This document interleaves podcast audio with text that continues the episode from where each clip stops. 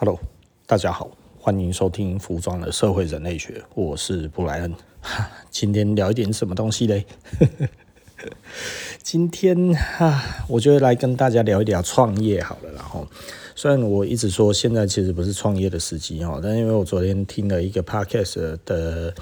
一个年轻的服装的创业者，哦，然后他出来创业，然后讲的他自我检讨了之后的很多点，很多点这样子哈。其实，嗯，我就觉得，那如果现在还有这么多人想不开，想要创业哈。那我听一听，我其实就会觉得，嗯，他其实基本上有最大的问题点，就是他根本就不知道他的 persona 是什么。现在在这个社会里面，哈，其实如果你今天你你今天要做一个生意，其实很重要的东西就是这个 persona 是什么，也就是说你自己的这个顾客的画像是什么。对不对？你你能不能知道你这个品牌跟你所要去去去去经营的这一块，它到底在这一个社会里面是哪一块？它是哪一种的人格呢？或者是它是哪一种的族群呢？或者是它是哪一种取向？或者是各种东西的切入点？你的切入点到底在哪里？吼，所以如果你你找不到这个这个顾客的 persona，基本上呃。就你会花很多的时间去修正这件事情，但这个东西最残忍的是，你如果从来没有做过相关的东西，其实你根本就不知道什么叫做 persona。所以这个东西其实非常非常的重要的，就是在于，就是说，如果你完全的没有办法去描绘出你的顾客是什么轮廓，那你可能要试着，至少你要描绘你自己是什么轮廓。那你自己是什么轮廓？其实很多时候，我看很多的创业者，他最最大的问题点就是他自己认为的，他看到的一个利基点是他的心中的不满。我我觉得很多的创业者都有这个最大的一个误解。也就是说，他看到的是别人的缺点，所以他觉得他改正了这一个缺点之后呢，他其实就能够改变这一个生态。但是呢，他为什么会看到这一个缺点？其实他看到这一个缺点，是因为他不喜欢这一个东西，而不是他喜欢这一个东西，而觉得他去改变一个东西之后，然后他就能形成什么样子的东西。你我我我这样子讲起来，可能会大家会觉得有一点模糊哈，但是实际上一个很重要的一个点哈，就是就是你今天你看这一个东西，你觉得它有哪里不对？假设你觉得哦，有一家餐厅进去了之后，我觉得它的餐厅其实呢定价可以，可是呢感觉起来这有一点凌乱呐，对不对哈？然后它这个摆放不太对劲。对不对？如果是我来做的话，我觉得我喜欢来这里，但是呢，这一个价位我觉得可以，所以价位保留，对不对？环境更好一点，然后这里座位更宽敞一点，然后什么东西这样弄了一下之后就开了，呃，然后很快就死了。为什么？因为他改掉的东西，其实也许是人家这一个东西维生的命脉啊，对不对？也就是说，它的缺点可能。刚好可以让他省起这一些的那个那个成本，然后让他继续的活下去。而这个东西保持这一个价位，它实际上它没有办法提供那么好的环境。那所以呢，这个环境跟它的价格其实是息息相关的，不是它不想增加，而是无法增加。而你这个时候你觉得增加了之后，嗯。那那如果在其他的的条件不变之下的话，你只能死了，对，而且你是生意一好就死了，生意不好还不会死，生意一好就死了。对，我最喜欢跟人家讲这一种东西哦，就是说，假设你觉得现在这样子你可以活，对不对？哈，那是只有你跟你女朋友，或你跟你兄弟两三个人一起做，对不对？这个还可以活。那如果你今天做的更大的时候，你要多请人，那你这个时候你说你真的会赚的比较多吗？对不对？诶，那可不一定啊。对啊，也就是说，简单的来讲哈，就像呃呃，我我最我昨天也跟一个朋友在聊天哈，那我们就聊到了这一个东西，类似这一件事情了。我说哈，今天因为因为他们本来其实在做一个生意是比较单一的生意，然后接下来他们要做比较复合的生意。那复合的生意，我其实就直接跟他讲，我说那这样子的你们的利润会变得很难抓。那为什么？因为备料增加了，因为你是复合经营，复合经营的时候，其实你的产品的取的的。品相变多了，所以你的备料变多了，然后呢，你的库存变多了，然后呢，你的消耗变多了，然后甚至你的这个报废也变多了。那那你还有办法维持一样的价位吗？你还有办法维持一样的成本利润在经营这个东西吗？它其实是不行的，对不对？哈，所以也就是说，你增加一个品相之后，其实你还要增加一个啊准备金，对不对？哈，因为这个东西是要赔的。对不对？那所以这这这件事情其实是呃，刚刚怎么讲？就是没有人能保证你多了一个品相能不能多一个顾客。如果你多一个品相没有办法多一个顾客，而只是让多本来的顾客多了一个选择，那这个选择足不足以去让更多的人愿意选择你？这件事情成不成立？我觉得这个其实真的是必须要好好的考量了，必须要好好的考虑哈。所以，所以我觉得这其实是一个，嗯，重点是你的 persona 到底是什么，然后你到哪里适可而止，你不能无限的增加哦。今天人家做那个，我觉得诶，那一个客人我也要抓。今天人家做这个，我觉得这个我也要抓。那今天那那一边的那一些也行，那我那一些我也抓。我看到什么我就要抓什么，那你死定了，因为你只能抓一块，尤其是你刚创业，你的资金不足。我听到的那一个，他就其实他就是捉襟见肘的这一个这一个这一个资金，然后要去做自己的品牌。我觉得做自己的品牌，如果你今天实际上你是捉襟见肘，对不对？哦，那你就不要做品牌了。品牌需要很长的时间，而且品牌基本上一个新的品牌没有 persona。简单的来说，因为对于这一个环境来讲是陌生的。你如果说，诶，我这一个品牌像某某牌子，不好意思，那一个牌子所衍生出来的顾客群不会买你任何一个东西，因为你不是他。你懂意思吧？也就是说，那你会做到什么样子的顾客？你可能会说，哦，我做的很像他，那你可能价钱只有三分之一、五分之一、十分之一，那 OK。他的这一个牌子的爱用者，或者是说期待还不到爱用，然后他就觉得他对于这个牌子还没有忠诚度，但是呢，他向往这个东西的时候，那也就是说，他觉得他会选你。那这代表这是什么意思？这个顾客他其实没有心。要跟本来他喜欢的这一个牌子做真正的连接，所以呢，他觉得代用也好，那代用也好，代表他其实是真心喜欢这个东西吗？并没有，多数这样子的人，他其实只是觉得啊、那个张三也穿，李四也穿，而我今天我觉得我穿了，穿的跟他们不太一样，但是诶，我这个东西好像比较便宜，我在他们那之间好像也不差，对不对？哦，那我跟他们不见得是好朋友，但是至少这样子，他们看我的话也。不会觉得我太差，不会觉得我好像不行，大家就会变这样子。那他是真正需要这一个东西的人吗？不是，他并不是哈。所以你再怎么样，你再捡到的其实都是人家最不要的那一块的东西。所以你今天如果你是成立一个新的品牌，你就必须要做你的新的形象。你要去做一个新的不一样的东西，那你这一个不一样的东西，你在形塑这一个这一个 image 的时候，你在形塑这一个。这个设计的方向跟方针是不是非常的明确？然后是不是能够打动人心？打动人心其实要测试才知道。所以呢，你前面的这一些，你有没有办法让人家觉得，哎，我其实是应该要选择你？而你是什么风格？你如果这个时候假设说，哦，我今天其实是有历史的，我今天就是要做一个一九二零年代的形象，这可以。对不对？所以你告诉人家什么叫做一九二零年代，对不对？哈，这个其实是回溯过去，而现在没有，对不对？我告诉你这一个东西，我的设计其实是有根源的，或者是哦，这个其实就是我自己喜欢的一个风格，对不对？那我喜欢怎么穿怎么穿，怎么样弄这样子，为什么我觉得这样子比较好？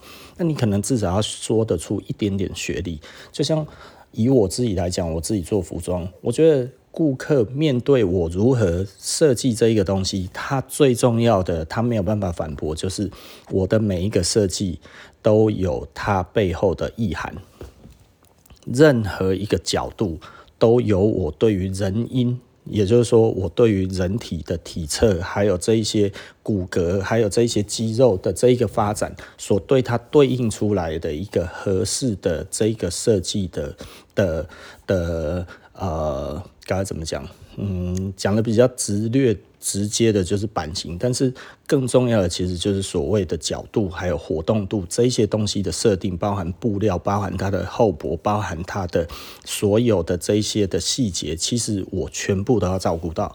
所以很多时候有一些客人会问我说：“诶，怎么都不出什么东西？”像前几天就有客人问我说：“诶，怎么都不出二零四？”这不是不出二零四，是最近真的台湾能够找到适合做这一件裤子的布料真的很少。不是我不想做，我想做，但是它要有很适合的布料。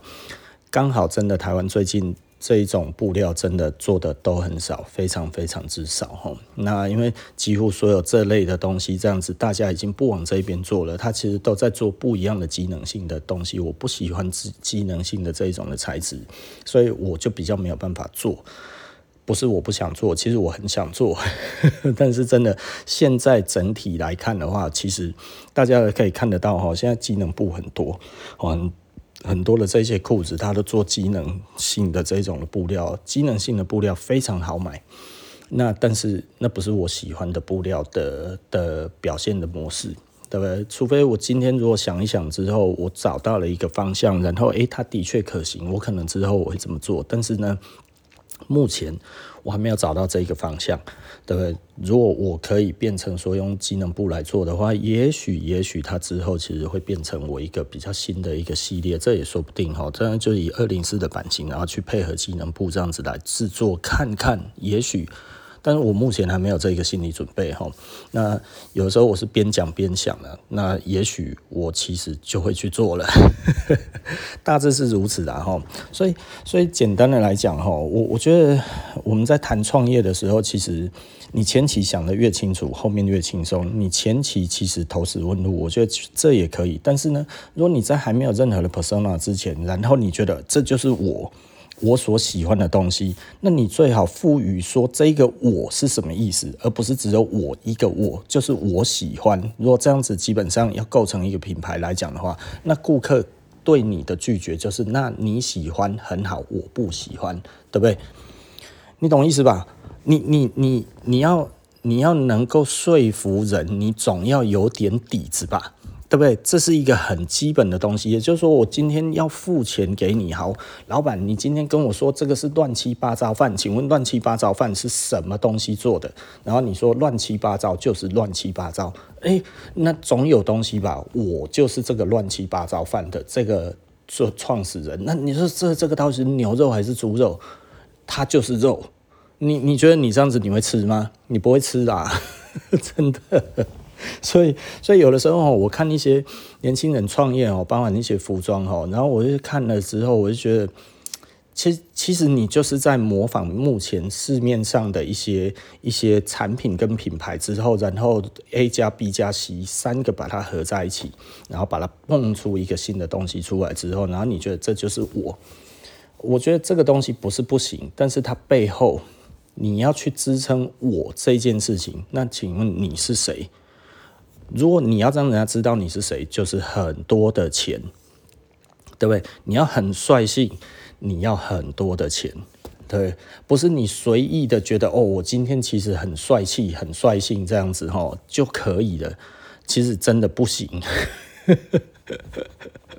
哦，为什么人家会觉得有一些这一些是可以的？就是诶，他好像其实很率性，他就红了，对不对？齁，因为他家很多钱。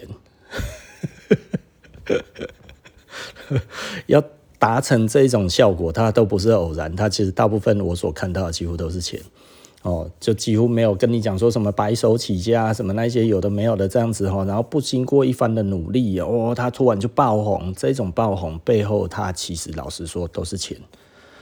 对，所以如果你没有很多钱，你是捉襟见肘。简单的来说，要么从别人的产品里面开始去思考到，就是说你的产品到底它的定位是什么，然后呢，从从你喜欢的东西去卖别人的东西，卖新的也好，卖二手的也好，开始去发现你的顾客。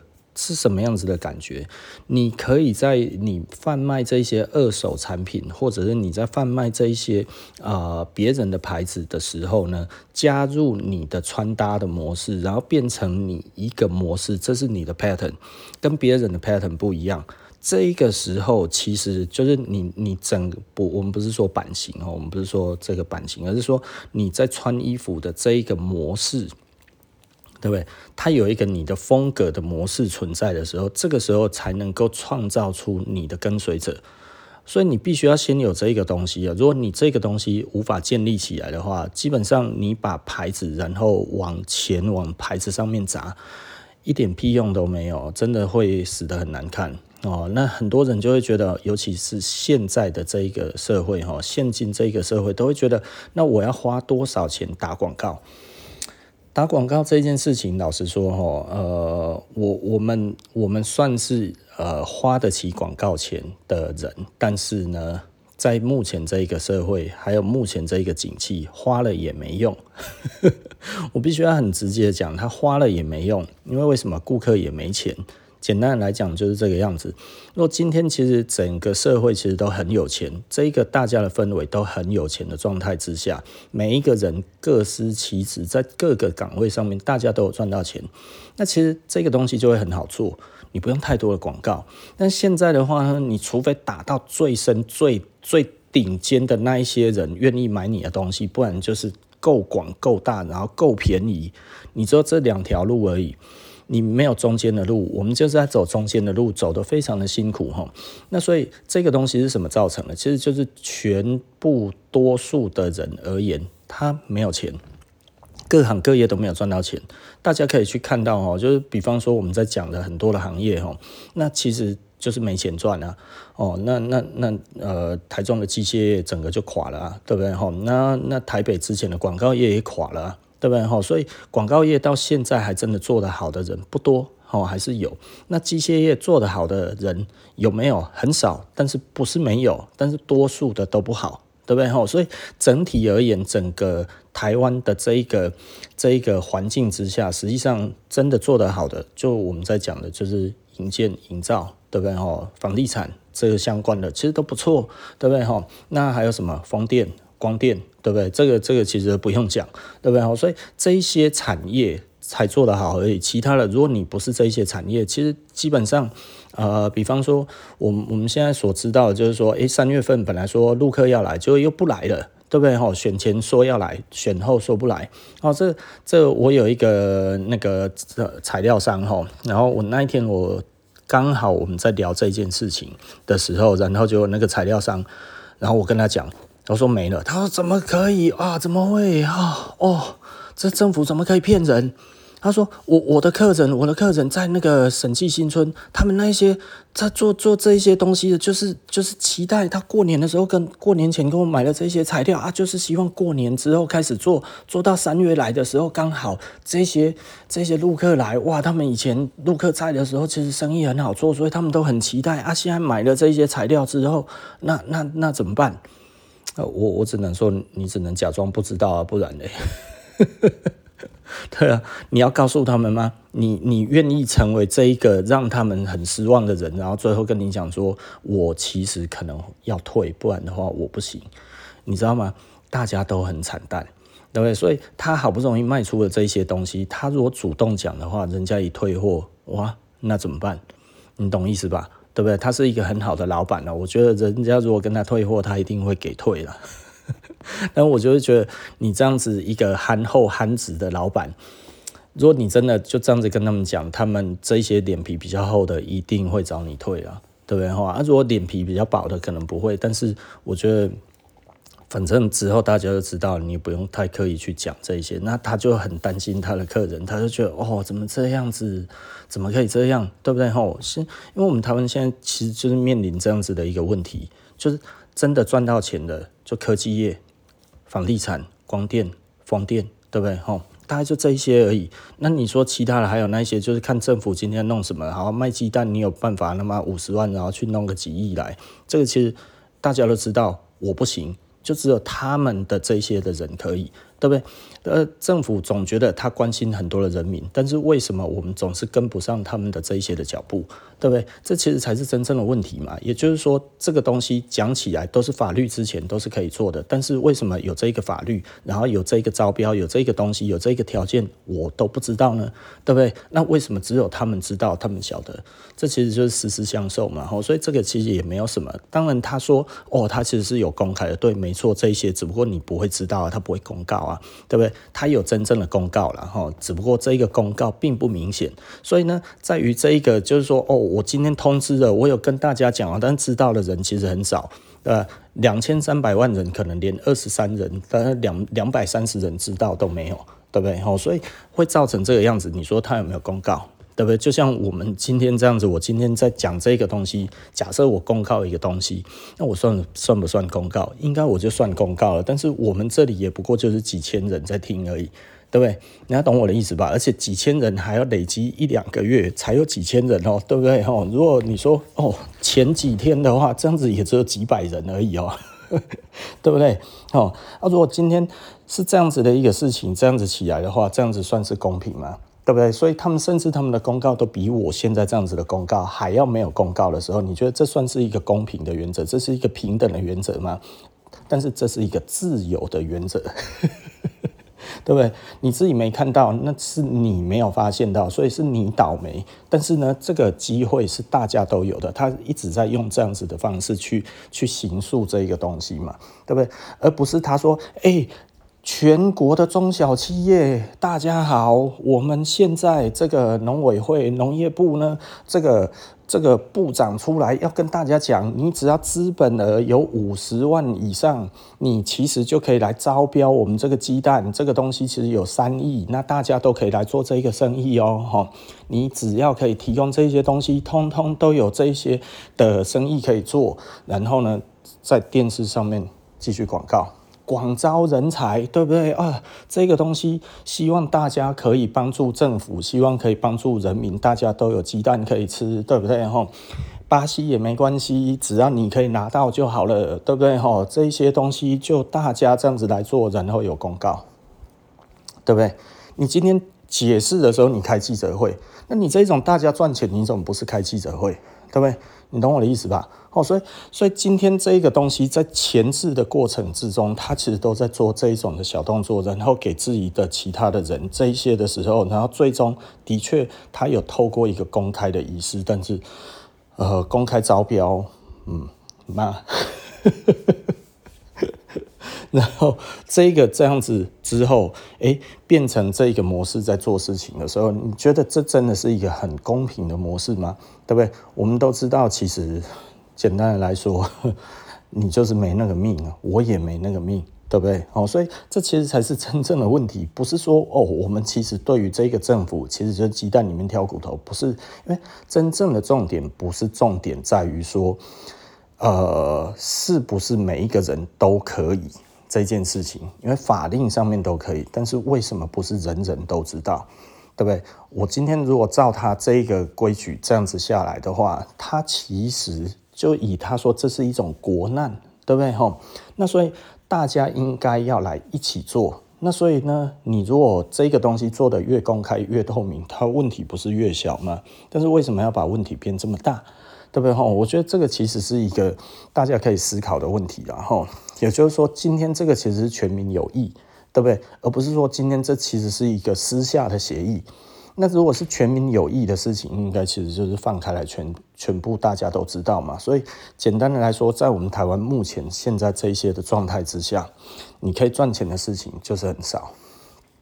然后你之前在那边讲，呃，我们其实两岸关系会和缓，可以改善，然后大家可以赚到大陆客的钱，对不对？哈，他这个是先前对于这一些中小企业的喊话哦，对于这一些呃呃，比方说做一些文创啊，这些的这些文青的这一些小物，这些东西，他其实老实说，以前这些就是文青在赚的东西呀、啊。这些手工艺品这些东西，其实老实说，很多都其实就是卖给观光客的。那无论是哪里来的观光客，只要你增加了观光客，其实就可以增加大家的财路。然后这个东西，然后最后他说没有了，sorry 哈，呃，而且是片面式的这样子。我我觉得这种感觉的确是让人感觉。嗯，有点无奈了哈，就是政府你做这个事情，原来八字没一撇，你就已经在再宣布了，然后 嗯，我是觉得蛮无奈的，我觉得蛮无奈的啦哈，所以就我们回头再来讲这个创业哦，就是其实我我也不知道为什么还是很多人想要创业在这一个节骨眼上哦，为什么我说节骨眼？呃，因为太难了，现在创业真的太难了。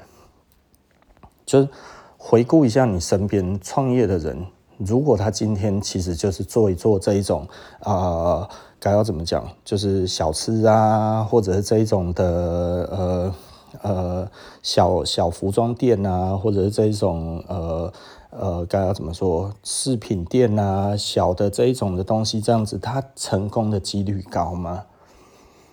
其实真的不太高啦。吼，那。哪一些人其实诶有赚到钱？他就是说诶这一些人他其实像我最近又听到的，就是说诶什么样子的人赚到钱？他跟我讲哇，他朋友就之前其实就是在做这个这个网络公司里面，然后他们其实就是会做流量的这一些的人，然后出来之后他发现诶他其实应该也可以自己卖东西，所以他就从淘宝进东西之后，然后进来做了广告，然后弄这些东西之后卖出去，诶其实卖的不错，一年的营业额好几亿，对不对？好，然后还可以拍电影，对不对？好，所以所以这个东西来讲的话，简单的来说，你现在如果要做这一个规模，某方面这样子来讲，因为他那个在讲的其实是好几年前那个红利期，可能已经过了，可能已经过了，也许现在还有了哈。因为我目前还是有听到利用这一些东西，利用这些所谓的这一个演算法什么这些，还能赚到钱的。欸、最近好像真的没听说，去年前年都还有哈，疫情期间其实都还很多了。现在最近好像真的是不太行哈。那全球都陷入这一个问题，然后那其实为什么疫情结束之后，其实发生这样子的状况？哦，其实。这就呃，我我觉得有一些朋友哈，他总觉得羡慕我可以预测这一些事情哦。那他觉得，诶，在我的预测里面的话，其实呃，还是都还蛮接近的哈。所以他觉得他希望可以学习到一些我的预测的能力。我就觉得，嗯，他其实不是真正的问题，并不是在这里了哈。他真正的问题，其实以这种东西，其实很好预测的点哈，就是说哈，为什么疫情之后大家反而赚不到钱？其实很简单呐，疫情的时候全球都在抗疫，抗疫的时候呢，呃，不是说我们在 protect，然后 不是我控一，然后不是五五我不不是五二一哦，我我我控一哦。呃，这个是在讲什么？就是说，他们其实大家都在对抗这一个、这一个、这个疫情，对不对？哈，所以对抗疫情，这中间所有的产业链都动起来的，这整个全部都在动，全世界的所有的这个 呃防疫的这一个的产业链，它其实是非常卖力的在在运作，因为钱源源不断的丢进去，丢进去，丢进去。那疫情结束之后，疫情结束之后，那 有什么东西是全球一起在做的？没有了，你懂意思吧？哦，比方说脚踏车业，对不对？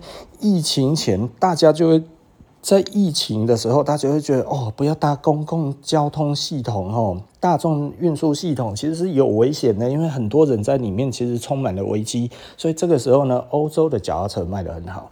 对不对哈？然后汽车，哎，好像也卖得不错，二手车不错，汽车维修不错。那为什么？因为大家都想要用自己的这个、这个、这个交通工具哈。那当疫情解封的时候，这些东西瞬间回去的时候，交通工具哇，需求变小了，对不对哈？所以整体这样子来看的话，脚踏车也变小了。那之前做出来这么多的库存，疫情这么快结束的情况之下，现在在去化这一些的库存，那怎么去化？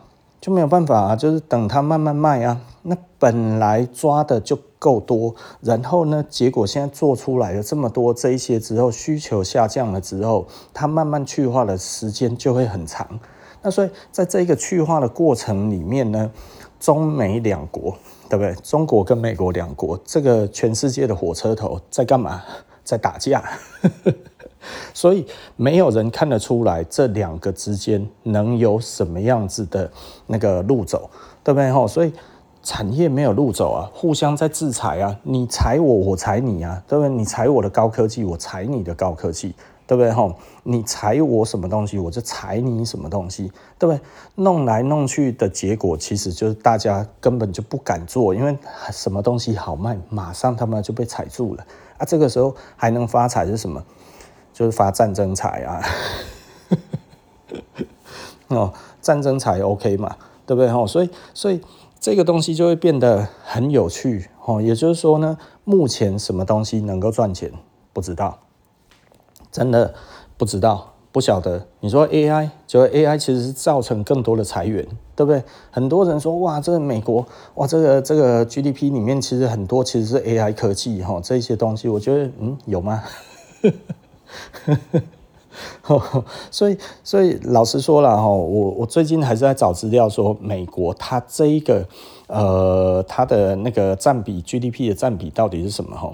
呃，我只有找到大象了哈，我真的没有找到那个。那这一个东西其实就是美国一直不变的整体的这一个 GDP 的含量，大概就在这里哈，非常概略的东西，就是我觉得好概略哦。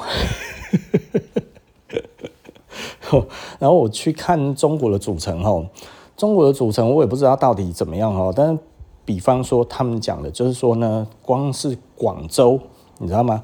广州市哈，广州它的 GDP 大概就有多少了？就是五十八兆，呃，就有五十八兆人民币。哎，没有，三兆人民币哈。突破这个突破界限的哈，三兆人民币，三兆人民币在广州就有三兆人民币，三兆人民币大概差不多是十一呃十三点五兆，对不对哈？十三点五兆的这个这个 呃台币哈，那其实大概就是台湾的一半了。所以它其实一个广州哦，我们讲的不是广东，对不对？哈，整个广东有五十八兆人民币哦，那五十八兆人民币大概差不多等于呃两百六十几兆，两百六十几兆台币，两百六十几兆台币大概差不多就是八千多亿，呃九千亿，就就已经到九千亿美金了哈，就是一个广州就干掉了台湾了。不是一个广东省就干掉台湾了，然后所以中国的体量真的还是蛮大的，然后所以嗯，我也不知道该要怎么说，反正全中国真的加起来，其实就是广东省它的总体 GDP 是最高的哈。那呃，即便是这样子，我们看得到未来嘛？你懂我的意思？有没有哪一个东西，其实就是说政府一直哎，这个东西其实就是往那边走。其实哈，真的我看经济看到这么久，到现在哈，呃，经济跟政治是互为唇齿哈。那应该是说，呃，政府其实就是这一个大门，对不对？经济的话是里面的东西，门不开，里面就活不了，对不对？所以现在大家都把门关起来，就没有人会过得好。对不对？你来懂意思哦。所以，所以简单的来说，其实跟现在的政府的走向有关系。那目前来讲的话，其实就是，嗯，中国其实想要靠“一带一路”嘛，哈。但是“一带一路”简单来说，“一带一路”的国家太多贪污了，撑不起中国的这个体量。所以呢，他还是希望有更多的这一些，呃呃，欧洲国家跟美国，诶，他们其实可以。该要怎么说？多用一点中国的东西，但是呢，呃，如果这样子，中国就会变更大。所以美国跟这些欧洲国家不希望，但是呢，其他的第三世界国家，因为他们长期不喜欢美国，跟不喜欢欧洲哦，尤其整个非洲哦，那呃，非洲国家我们认识的就是尼日哈，那呃，他们其实非常讨厌法国，非常讨厌西方国家。为什么？因为他们现在其实到现在，他们还没有任何一条铁路，但是呢，他们的油却直接通通都输到法国去了。就是他们产的油，他们自己国内赚不到任何一毛钱，然后这个东西就直接这个油管就直接输送到法国。这个对这一个非洲的这个国家而言的话，他们现在目前几乎是非洲最贫穷的国家之一。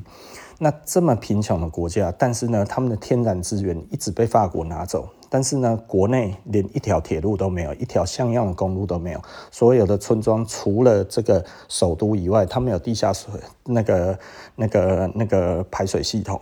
所以呢，任何一点下个小雨，他们其实呃就就变成水灾，然后水灾就淹没了之后，他们村庄就会倒了好几栋房子。然后水灾完了之后就是疟疾，然后所以他们每年因为疟疾死掉的就是这么多人。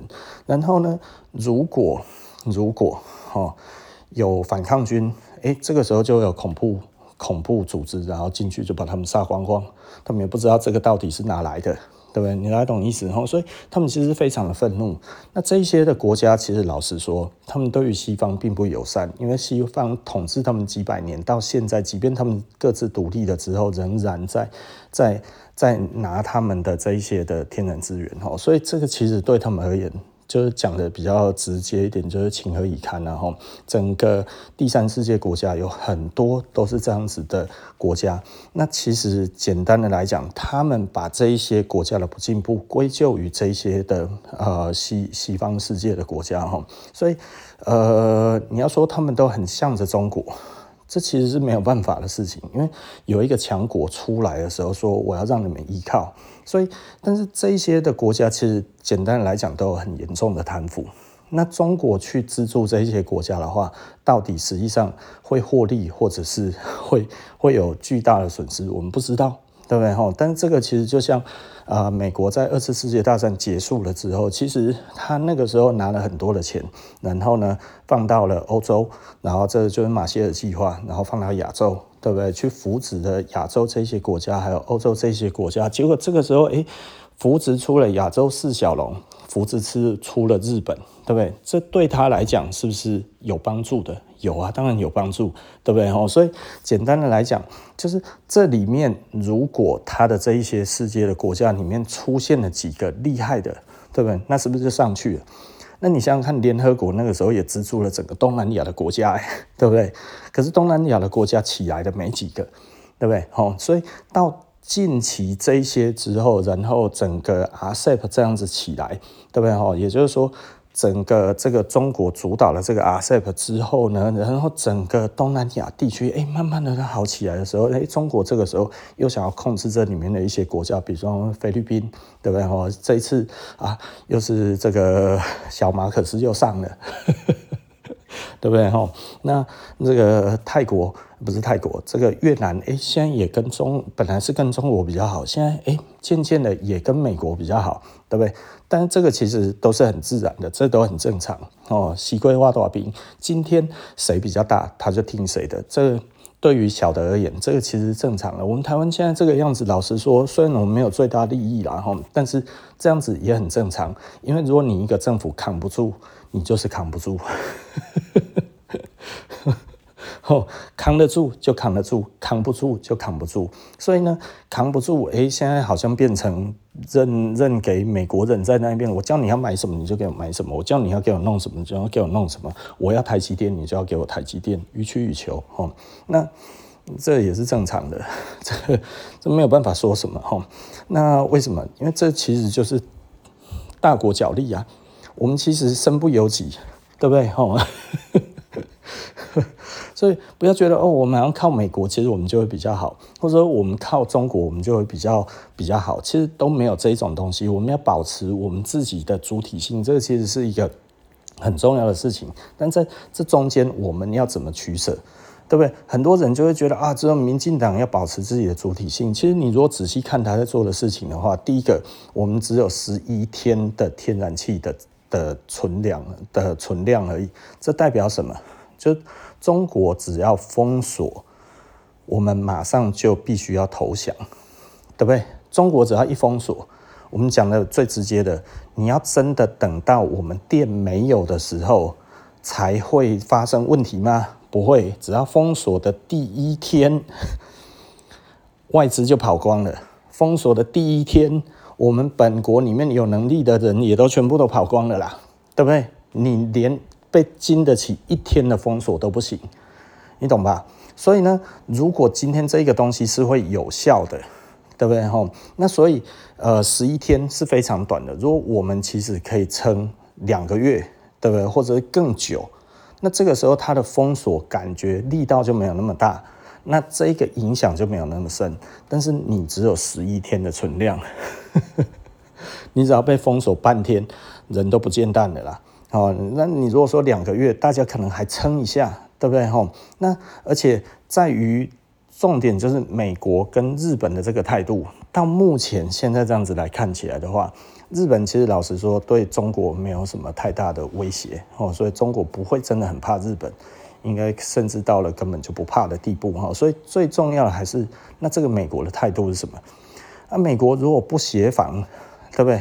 哦，就比方说这个川普都已经讲了，他接下来如果他上任的话，他不会管台湾问题，对不对？他还会要求台积电要通通都回去美国，要帮他们做东西，对不对？要帮美国做东西，为什么？因为你用的都是我的这一些专利，用的都是我的这一些的技术啊，是不是？哦，所以我还要追你所这几十年所赚的这一些的利润，对不对？哦。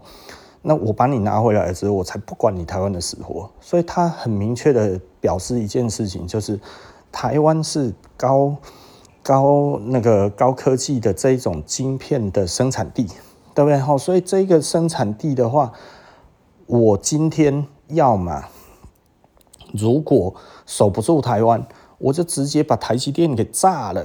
对不对？这美国的战略的人员就 这样子在讲了哈，他直接炸掉这个这个这个台积电，对不对哈？哎，这个是美国的智库讲的哦，对不对哈？如果台海发生战争，美国第一件事情要做的不是协防我们，是先炸掉台积电，对不对？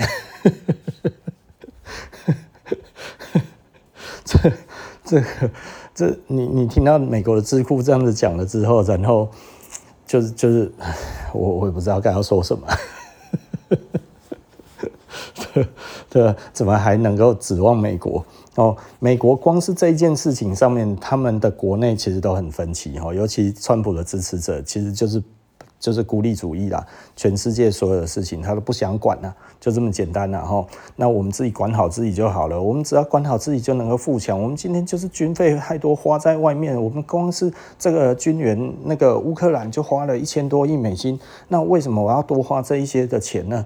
对不对？我不用花的啊，我如果放在我自己国内的话，变多好，我们国内可以好很多诶。就有时候想一想哈，就是一千多亿，你说这样子弄出去，其实。赚的是你们的军火商啊，所以养到的是你们的民众啊，对不对？哦，军火送出去，呃啊，这这个国国家国家支出了哈啊，但是民众有赚钱啊，军火商有赚钱啊。所以有时候我也不知道该说什么了哈，所以简单的来讲哈，就是我们现在其实我们自己的整体的国家里面，真的，嗯，我讲了这么一大篇哈，就是其实老实说了，我现在就是太忧国忧民了，你知道吗？就是我们现在在这一个危急存亡之秋哈，虽然大家没有深刻的感觉，但是老实说，呃，这张牌这个牌局还有多久会打完？真的就是要靠大家的智慧，如果智慧不足的话，这一个牌很快就打完了，打完了就没了。所以有时候我就会觉得，以我们来讲的话，我觉得整体的赛局，什么样子的赛局有最好的结果，其实就是我们要跟中国好，我们也要跟美国好，两边都要好。那你会觉得说，他们怎么可能让我们两个都好？对。我们就要掐住他们所希望我们做的事情，然后跟另外一方不希望我们做的事情，这中间的中间值，我们该要怎么做，对不对？哦，遇到南海问题的时候，你今天军机绕台，我就去找美国，对不对？可是你今天他妈你美国不给我东西，你不给我经济的东西，我就去找中国要，对不对？吼，我今天要了这一个东西之后，我就说中国好棒棒，对不对？哦，然后我们明星就中国好棒棒的时候，这个时候美国，你看你要给我什么东西嘛？然后中国想要侵犯我们的时候，哎，我们这个时候就去找美国，对不对？你看你要维护你的自由民主啊，我们是你在这一边的堡垒，你一定要给我们什么东西来证明你这样子啊，对不对？吼。那这个时候，美国就会势必哦，他必须要做出一些的回应，做出一些东西出来的时候，哎，这个时候就会变成，哎，这中间又有一个斡旋的空间在。我们要一直制造出这一个东西，我们要一直制造出自己的主导权嘛，哈。以前其实老实说，在早期的时候有哦，你必须要让两岸这个问题模糊化，你不能让它具体化，你只要一具体的。哇，你就惨了。所以你要说你要统一吗？我可以统一，我也可以不统一啊。哎，你说你要独立吗？我可以独立，我也可以不独立。但是呢，看你们两个人干什么事情，我再决定，对不对？这个这个其实是我们该要做的事情，而不是说我们现在很想要怎么样，你踩定了你就死了，对不对？这个东西保持得越模糊，我们的空间越大。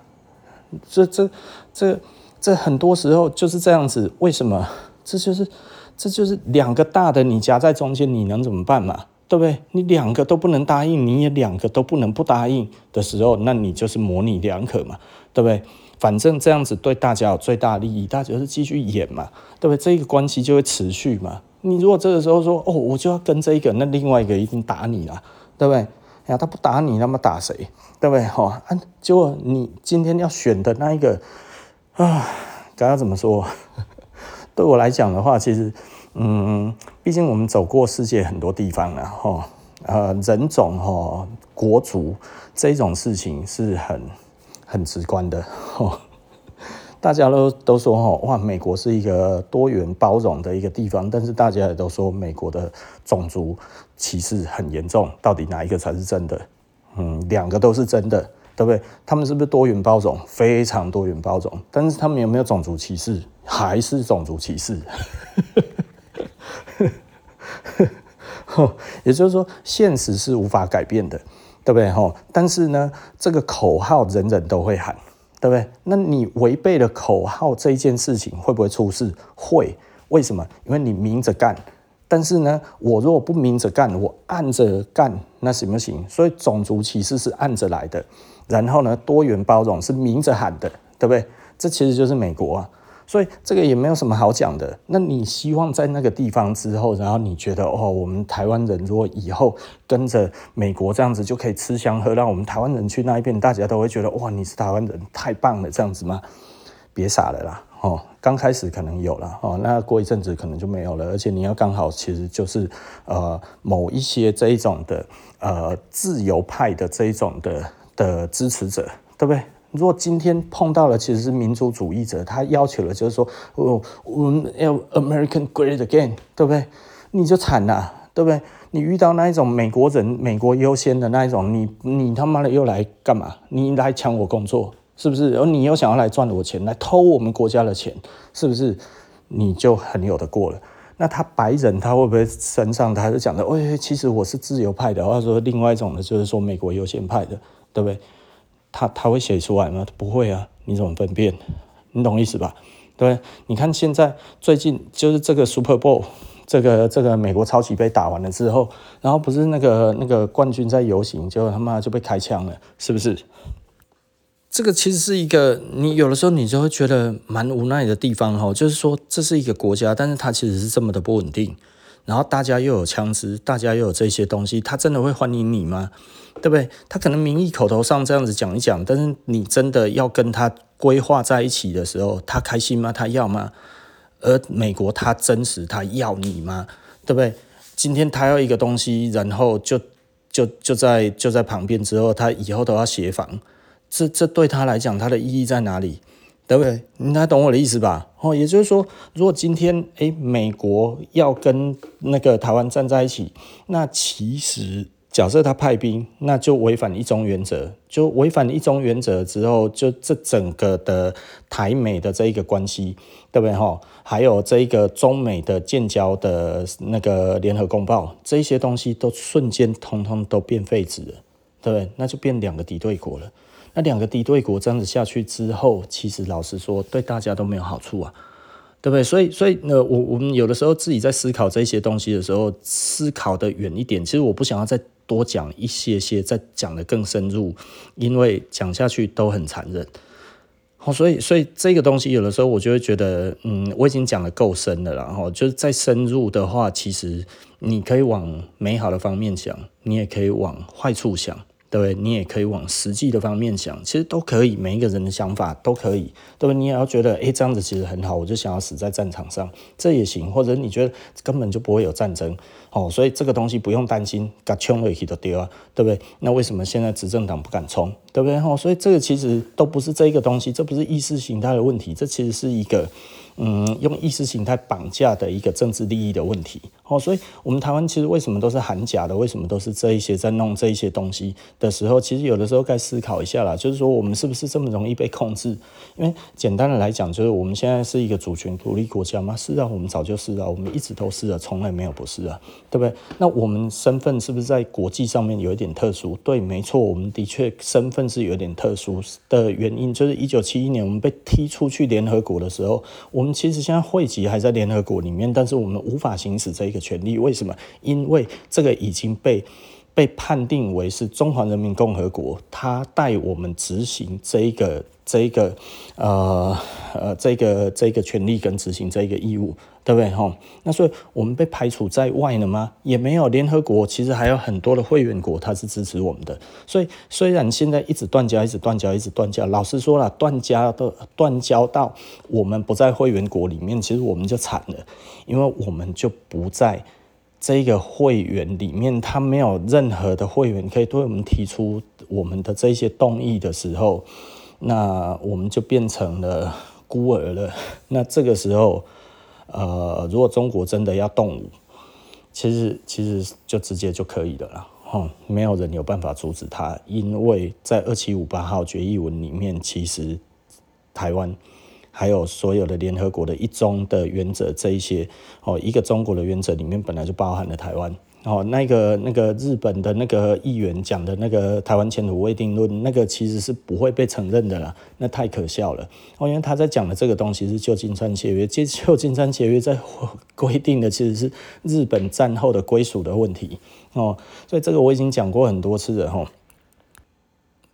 开罗宣言其实它其实才是真正涵盖了二战之后的那个之后要怎么分配哦，但因为那个时候其实二战还没有结束，所以它其实就只是一个宣言哦，也就是说这个四个国家哈，这个斯大林哦，这代表俄罗斯，然后还有这个英国哦，丘吉尔。然后呢，这个蒋中正，然后呢，还有这个小罗斯福总统代表美国，哦，这四巨头他们所认定的这一件事情，应该要怎么样的归属，对不对？哈，所以这个东西其实简单的来讲，就那个时候已经。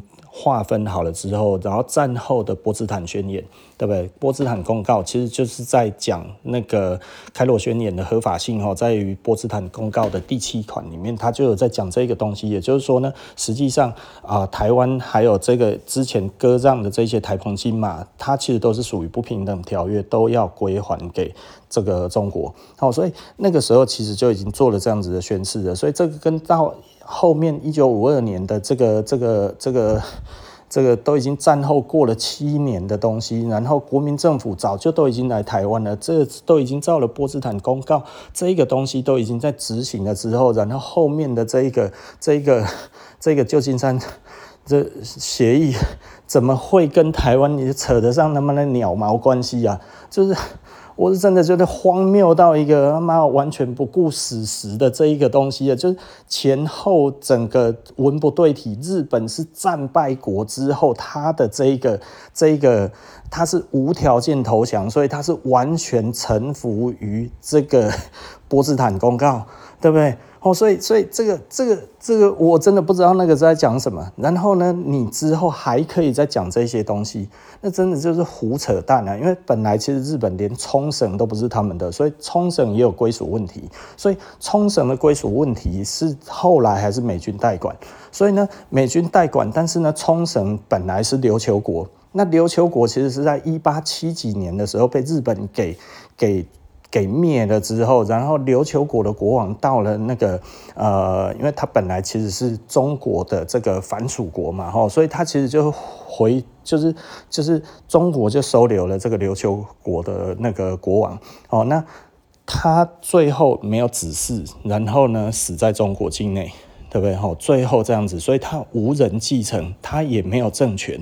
他也没有流亡政府，所以最终没有办法的情况之下，是先美国代管，然后美国代管到后来，最后才才由日本，然后再再代管。所以现在其实都还有冲绳独立的这一种的那个，也就是说，冲绳人很多是想要独立的，对不对？吼，所以所以这件事情真的先搞清楚哦，就就是我觉得。我我们台湾这些有一些在讲那些东西，真的其实老实说啦，那个他妈滋味还可以啦，哦，这这个 根本完全跟历史还有国际上面的这些当年的所有的条约的这些框架，国际是靠框架的，懂吗？哈，不是靠你爽而已，爽没有用。对不对？你觉得这样子比较爽，可是整个的国际的框架就在那一边。那现在的这个国际框架其实就是联合国。那你如果没有联合国之后，老实说更惨。你如果没有在联合国里面，你就更惨。所以邦交国其实是不能调的，你调的越多，你自己就越危险。也就是说，全部通通都排除在联合国之外的话，联合国是管不到的。那他说台湾在这里面，中国只要主张二七五八号决议文所解的，对不对？还包含了波茨坦公告，还包含了开罗宣言这些东西，其实它都变成是他可以主张的东西的时候，真的老实说了，什么都没有了。所以很多人还在一直觉得，就是说，哎，掉邦交国没关系，那些都是要钱的。不能没有邦交国啊，真的，所以掉成那个样子，真的，老实说，真的是很可怕的事情啊！我觉得大家都没有把事情搞清楚哈。那所以简单的来讲，现在目前来说的话，奇怪，我为什么一直要讲这些历史？这其实没有人要听，你知道吗？所以有的时候，其实我是觉得蛮无奈的，就是说我们台湾人，就是上上次，比方说有一些人，哇，大概可能。呃，他们都不知道，目前联合国里面，中国在行使的这个会籍，它还是 Republic of China，还是 ROC，不是 People's Republic of China，不是中华人民共和国，是中华民国，它只不过是代为。代为行使这个权利，目前这个东西轮到他们而已。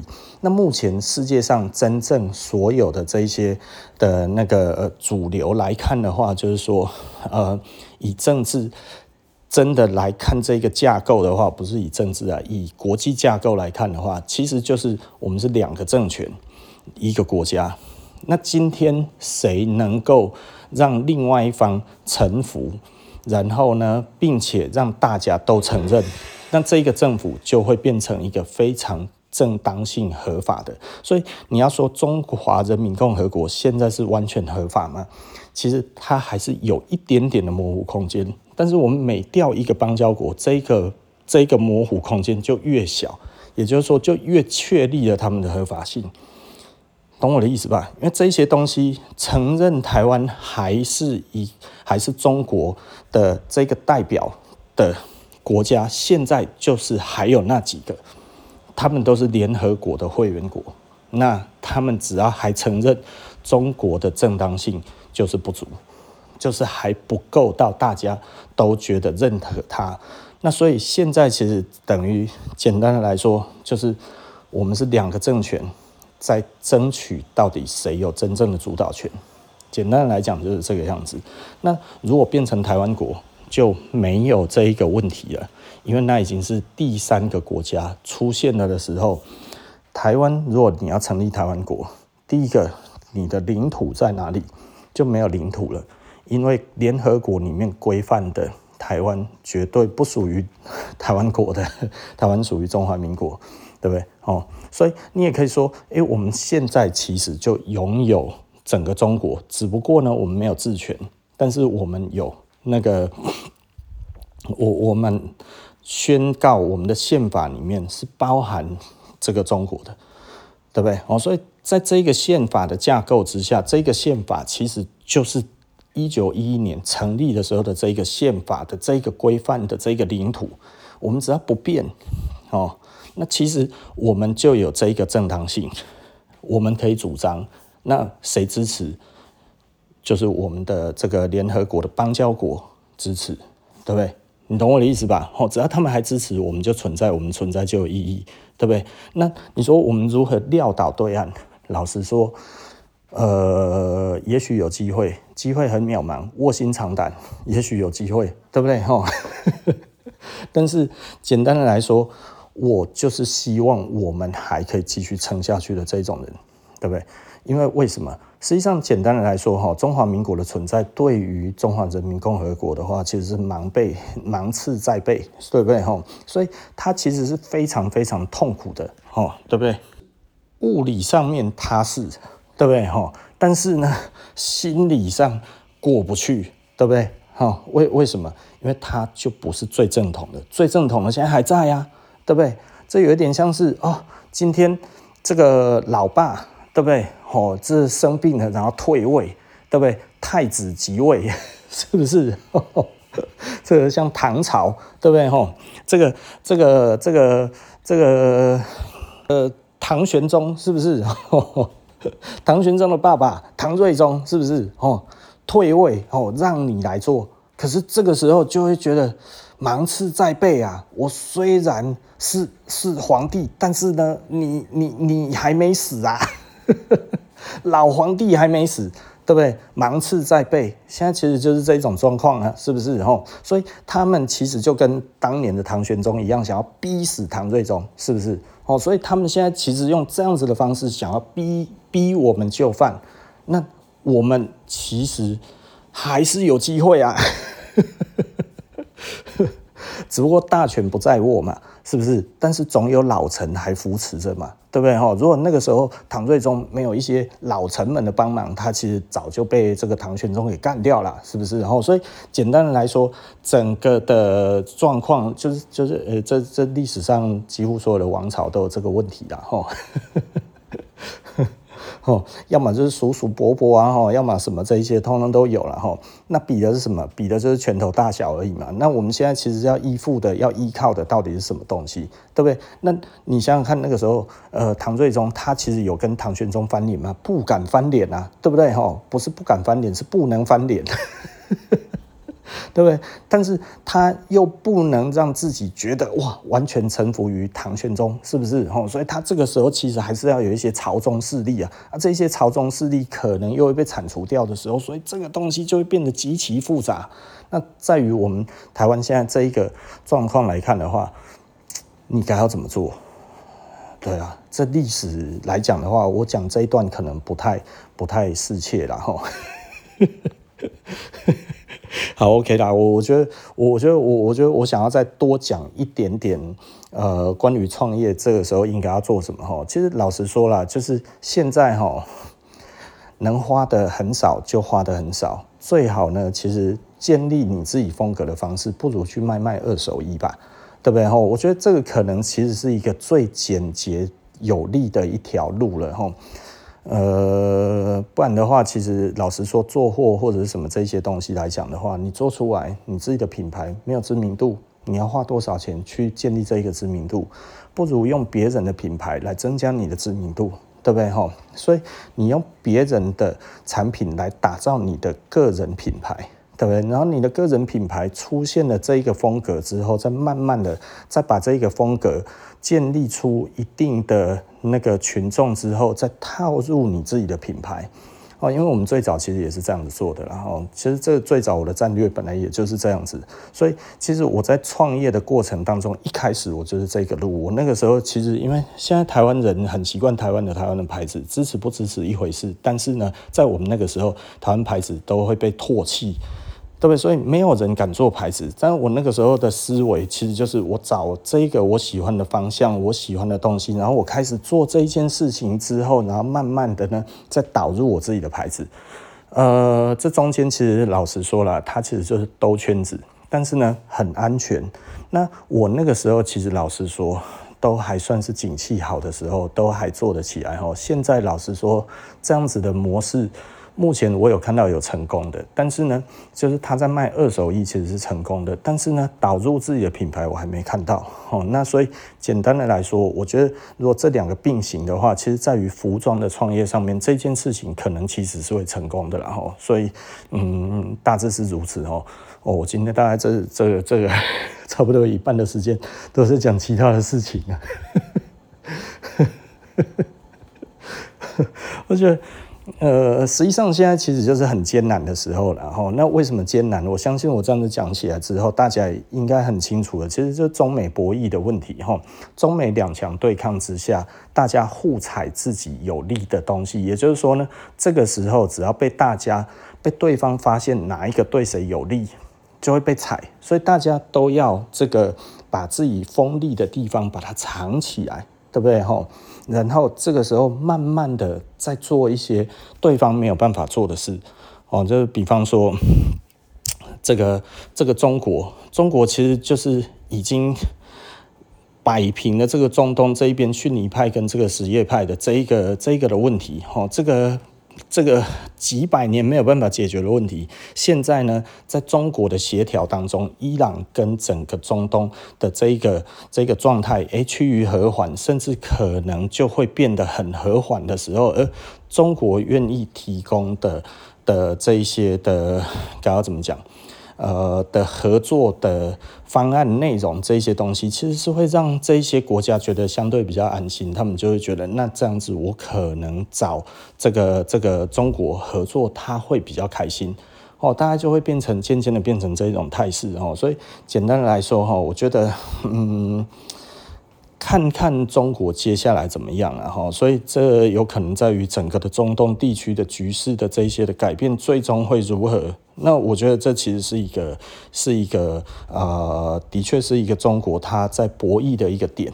那至于这一边来讲的话，其实你的确是可以看到美国一些挫败哈，也就是说，美国现在正在大力的出口它的原油，它现在已经变成全世界第一的原油的出口国哈。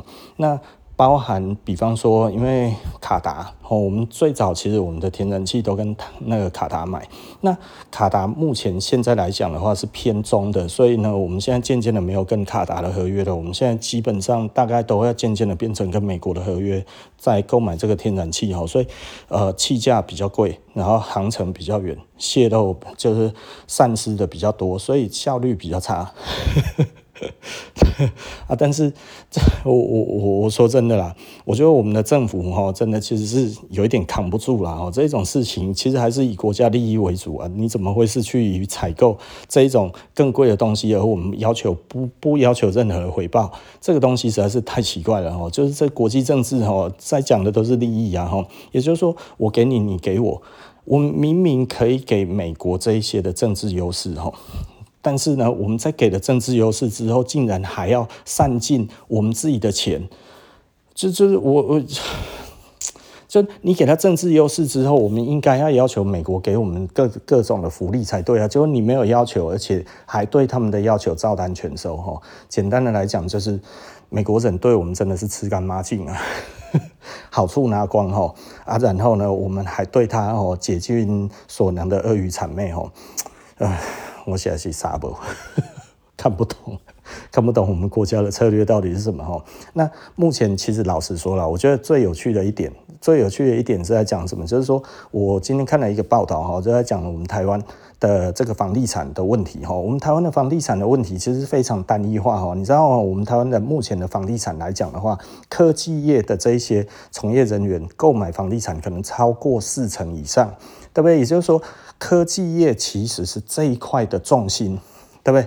那大家就会觉得，对啊，因为台湾的科技业最强悍了，是不是？可是呢，我们现在却把这个科技业，台积电不断的向外推，不断的向外推，然后呢，我们又没有要这个稳定的积载的电力，我们不要核电哦，对不对？我们要非常不稳定的光电跟风电，对不对？那这个东西其实会产生我们国内的这一个这一个没有人敢投资，因为这些店真的没有办法再多出来了。那所以呢，这样子持续下去，呃，又不断的把我们自己的产业往外推，那它最终会产生什么问题？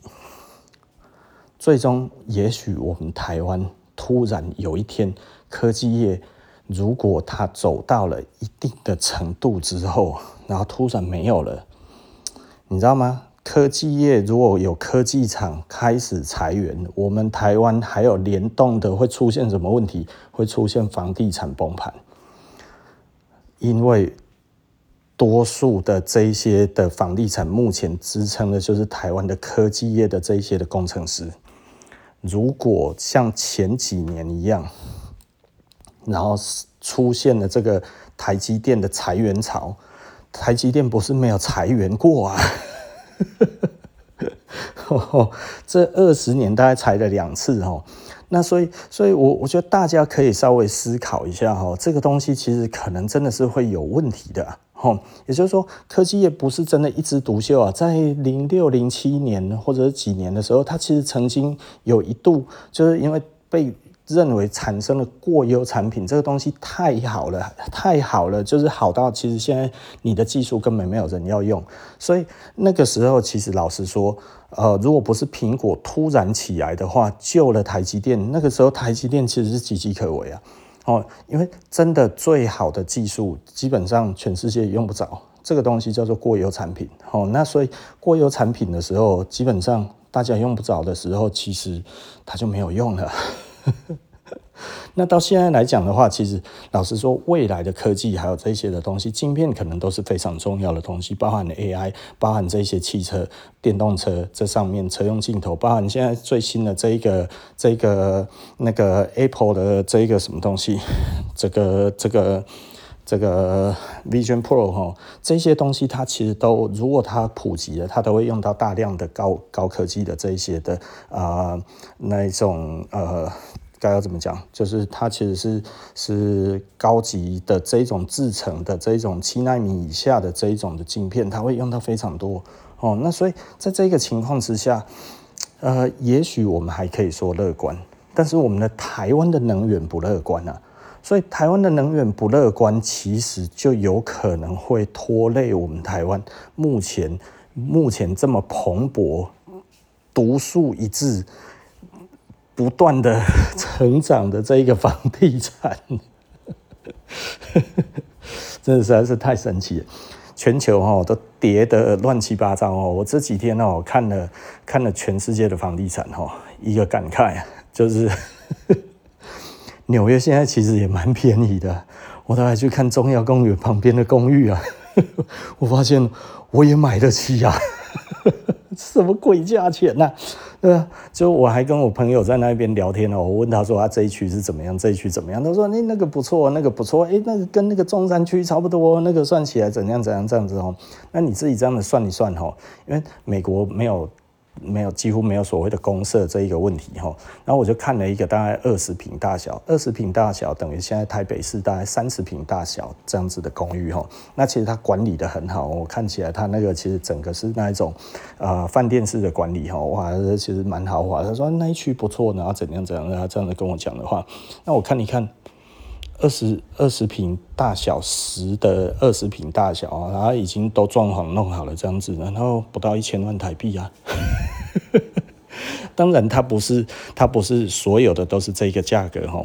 那所以我们那样子，我就边这样子在跟他看哈，他就跟我讲说，诶，美国的这个房地产要看那个 zero，哦，就是 pillow 枕头那个 pillow，把 pillow 改成 z，对吧？把 p 改成 z 哈，这个是美国现在最。呃，最最多人使用的这个房地产的这一个 这一个呃 app 哈，那我就把它下载起来，然后我就在那边看哈，然后边跟他聊边跟他看这样子，我就觉得我靠，然后我问他说：“这个税金大概多少？”他说：“哦，这个税金如果照这样子算起来的话，大概他说这里这样子，他说看你看哦，一年大概十万块的税金哦，那其实也不多，大概一个月其实就是差不多不到不到一万块这样子哦。因为有人跟我讲说，诶，这个其实在买房子哦，在纽约这一些东西的话，其实要注意它的税金，对不对？我想说，诶，二十平，二十平，其实简单的来说，我如果其实就是要自产。”然后要好脱手，要怎么样这样子？我买这种东西其实是可以的啊，因为单价不高嘛，对不对哈？所以，所以我就会觉得，嗯，好像也行哎。哦，就是你会发现在在台中的选择，还不如到到国际的都市选择。更有看有看头啊，对不对哦？那说这个东西其实当然洛杉矶会比纽约还要再便宜一点，那所以洛杉矶我当然更熟一些，但是我没有很喜欢洛杉矶啊。当然，其实我没有去过纽约，但是人家就跟我说哦，你应该不会喜欢纽约。好了，OK 了，我觉得这样子都是题外话，讲太多了哈。呃。其实老实说啦，我我觉得我会对于这一种东西没有办法琢磨很深哦。其实就是就是这对于创业或者对于这些东西对我来讲已经太 piece of cake 了哦。所以我其实可以三言两语用一些东西就把它讲完。其实我我我是呃尽可能的希望我用浅显易懂的语言，然后呢我来讲说大家，如果你真的想要创业，你现在应该要怎么办？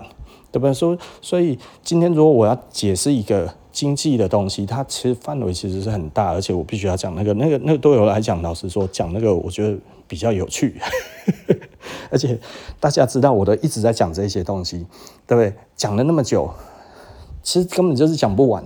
但是你如果说创业，其实我我很直接的就会问说你的 persona，如果你没有 persona，OK，我教你怎么抓 persona。那你如果没有钱去实践你的这一个这一个寻找出这个 persona，那你可能你要去自己怎么样建立你自己的 branding，你自己的这一个个人品牌，跟你的品牌呃跟你的产品品牌，你要怎么结合？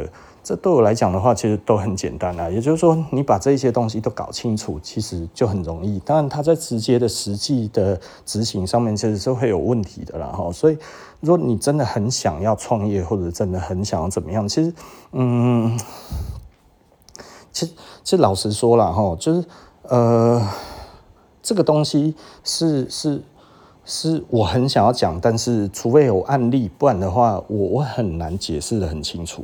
对不对？所以如果真的你有这一方面的问题想要来问我的话，嗯嗯，其实还是不要来找我好了。哦，那个有成败的东西，实在是想一想算了。但是的确，我可以，你可以多听一下我们的服装社会人类学，然后我觉得这个这个东西来讲的话，你如果一直都有在听哈。其实应该都可以听得出来，其实这个轮廓其实我都已经讲得非常非常明确了哈。也就是说，基本上我目前所讲的这一个东西，其实都是可实行的哦。那当然，你很有钱，你觉得你想要做这个网络上面的行销，你去做这些的东西，然后你要丢这个，这个我不专门，对不对哈？因为我在做的是 branding，我做的不是 marketing。如果你其实是呃很在意 marketing 的人，其实你找我没有用，因为我只在意 branding 而已。所以对我来讲，比方说，现在我们在做的是一个什么样子的东西？其实去年一个很流行的名词哈，到现在都还在讲的，就是这一个 quiet luxury 哈，就是这一个非常安静的这一种奢华，对不对哈？quiet 呃 quiet luxury，那这个东西其实，嗯，我我我觉得它其实只是一个新发明出来的东西，但是我现在在做的这一个品牌的策略，其实某方面其实我我就就觉得我们自己在做的其实是 quiet。branding，好，我们其实这个 branding 其实是是 quiet，我我们其实是默默的，我们其实是非常的非常的自自制，非常的自持的在做这一些事情，量力而为，quiet branding，对不对？哈，我们其实就是很很轻松，然后呢很慢的这一个脚步，然后呢悄悄的在做这件事情。对我们而言的话，其实它不是一个。嗯，我不是一个敲锣打鼓型的这一种的 branding 哈。那所以简单的来讲，我们也不是要制造成大家都觉得哇，这个是超流行的，我现在一定马上就要哦，因为那个其实没有什么了不起，那就是花钱而已。那所以我现在在做的这是什么东西？其实它就是以最有效的方式，然后慢慢的去达成我们所要做的事情，就这样子而已。它的确很花时间。但是它可能可以让你在、呃、不景气的时候可以活下去，那它也能够让你在那个非常的呃好的景气的时候做到不会有太多人知道你，而你却其实过得很好，对不对？哈，所以我现在即便我这样子在做的事情，其实老实说，我都知道我之后会很好，只要景气有上来。对不对？哈，所以，所以对我来讲的话，其实我非常的轻松的在做事情。那我也没有要张扬，对？那这个东西会变成知道我们的人，他就知道；不知道的，其实讲出来也没有人晓得。所以我很难被攻击。所以我今天在制造的，其实是一艘不船不沉的战舰。然后对于敌人而言，其实还是隐形的。对不对？他想要直接攻击，可能都还攻击不到。对，我觉得这样子是一个很有趣的一个东西。好，所以我觉得这个其实我觉得蛮有趣的。我觉得就就以现在这样子来看的话，我觉得这是我目前做到我现在为止，我觉得最轻松的一个状态。对不？我一直都说我现在很轻松。那但是现在市场有没有很难？我觉得很难。所以我很难。我在难什么？其实老实说，我我。不太愿意再去讲这些创业或者什么，因为我觉得会害人。因为现在不是一个好的时机，所以呢，如果今天是一个好的时机，我会多讲。但现在不是一个好的时机，所以我觉得我在害人。那如果真的要做，不是不行，但是你一定要非常的清楚你自己手上的这一些的子弹到底该要怎么打。你只要随便拿起来，机关枪式的乱打，散那个天女散花的烂打烂打，吼，你一下子就死掉了。所以这个东西其实要非常非常的小心，非常非常的克制。呃，那那那目前其实我所要讲的，其实就是这个东西。所以你如果说景气很好的时候，我出来叫 branding，我还可以收钱呢、现在来讲的话，讲的实在一点，你你能不能活下去，我都不知道了。我只能希望你。这个东西让你活得长一点，对不对？简单的来说，就是 我现在在教创业，有点像是帮你装叶克膜，对不对？哈，你会不会醒？我还不晓得诶。那为什么？因为整个整个我们台湾就是在 ICU 里面啊，大家都在这一个，大家都在这个这个急救的病房里面，大家他妈各个产业都在 ICU，对不对？你你到底还能活多久都不知道哎，所以对我来讲的话，就是说，OK，如果你真的要的话，OK，我帮你装一个叶克膜，大概就这样子，然后让你用最小的成本，然后慢慢的在这一边慢慢的续命，有一天是一天，等到日出黎明的那一天之后，我们其实就可以发光发热，大概就这样子啦，哦，所以这讲起来有点无奈，但是这就是现实，对不对？因为台湾这么难赚钱，其实就是这样子。能赚钱的就是那几种产业，对，就只有那一些。除此之外，就是没有了，对？那没有了，你能期待什么？就刚好期待你喜欢的不在，嗯，就是你能期待的就是，哎，这一个环境改变了之后，然后有了一个新的气象，对不对？哦，大概只能这样子而已。那台湾，嗯，对啊，真的其实就是，如果你创业是创业跟这个房地产有关。那其实要看的就可能我上述的一些东西哈，那大概可以看得到一些端倪哈，因为毕竟目前我们台湾的房地产其实是靠科技业在撑的哈，靠科技业的工程师，所以呢，呃，最大的问题点就是如果科技业开始裁员，也就是科技业的财报不好的时候，你可能会直接思考到的下一步，其实就有可能是台湾的房地产的断头潮会来。哦，所以这个时候还是要小心一点，然后啊，OK，那大致如此，然后那我们服装的社会人类学下一集就不见不散了，拜拜。